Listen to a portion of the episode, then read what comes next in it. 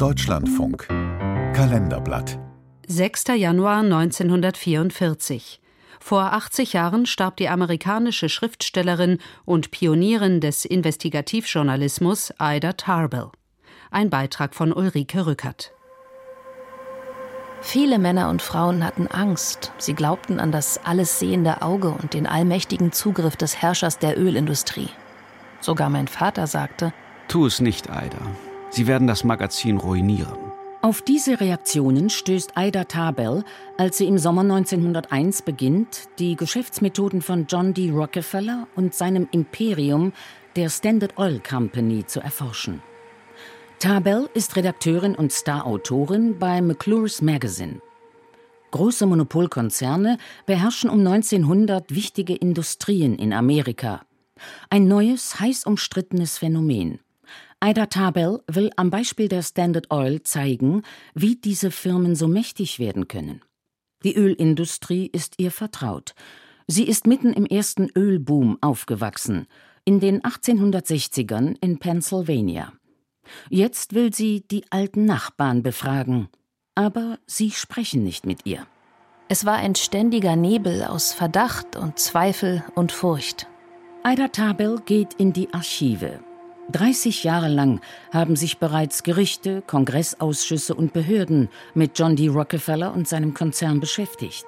Er wurde in etwa 9000 Zivilprozessen verklagt. In fast allen Bezirken, in fast allen Staaten der Union. Behauptet eine Zeitung.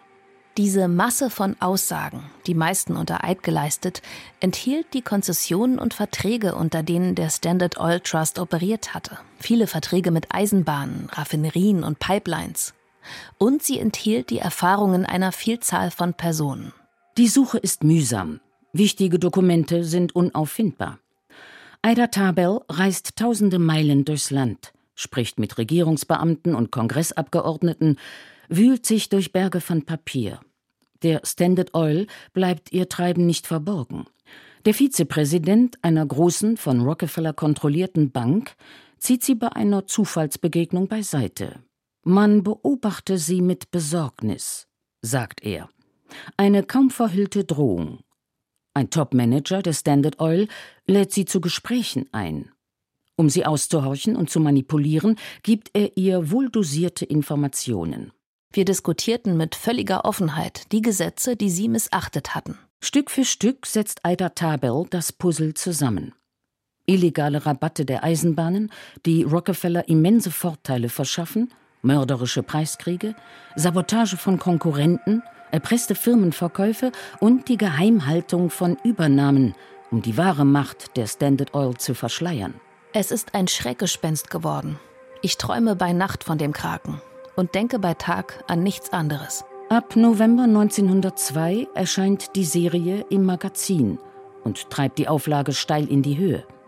Präsident Roosevelt schreibt Fanbriefe an Ida Tabel. Nun, da die Sache im Gange ist und ich weder gekidnappt noch wegen Verleumdung verklagt worden bin, sprechen die Leute frei mit mir. Neue Informanten melden sich. Ein nächtlicher Besucher übergibt ihr Papiere, die beweisen, dass der Konzern seit langem systematisch Konkurrenten ausspioniert. Wenn Sie mit Johnny fertig sind, wird, glaube ich, nicht viel mehr von ihm übrig sein als einer von seinen Ölflecken, schreibt ihr ein Kollege. Geplant waren anfangs drei Folgen für die Geschichte der Standard Oil Company. Es werden 19. Die Buchausgabe ist ein Bestseller. Ida Tabel, die zu dieser Zeit berühmteste Journalistin Amerikas. Sie hat neue Maßstäbe für investigativen Journalismus gesetzt. John D. Rockefeller zieht es vor, Ida Tabel zu ignorieren. Einmal gibt er einen Kommentar dazu. Kein Wort. Kein Wort über diese fehlgeleitete Frau. Staatsanwälte in elf Bundesstaaten eröffnen neue Prozesse gegen die Standard Oil Company und stützen sich auf Ida Tabels Material. Der Generalbundesanwalt erhebt Anklage gegen Standard Oil und 70 Tochterfirmen. 1911 entscheidet der oberste Gerichtshof endgültig. Der Konzern muss zerschlagen werden. Ida Tabel stirbt am 6. Januar 1944. In einer langen Karriere als Journalistin und Schriftstellerin war ihr größtes Werk der Wirtschaftskrimi, der Geschichte machte.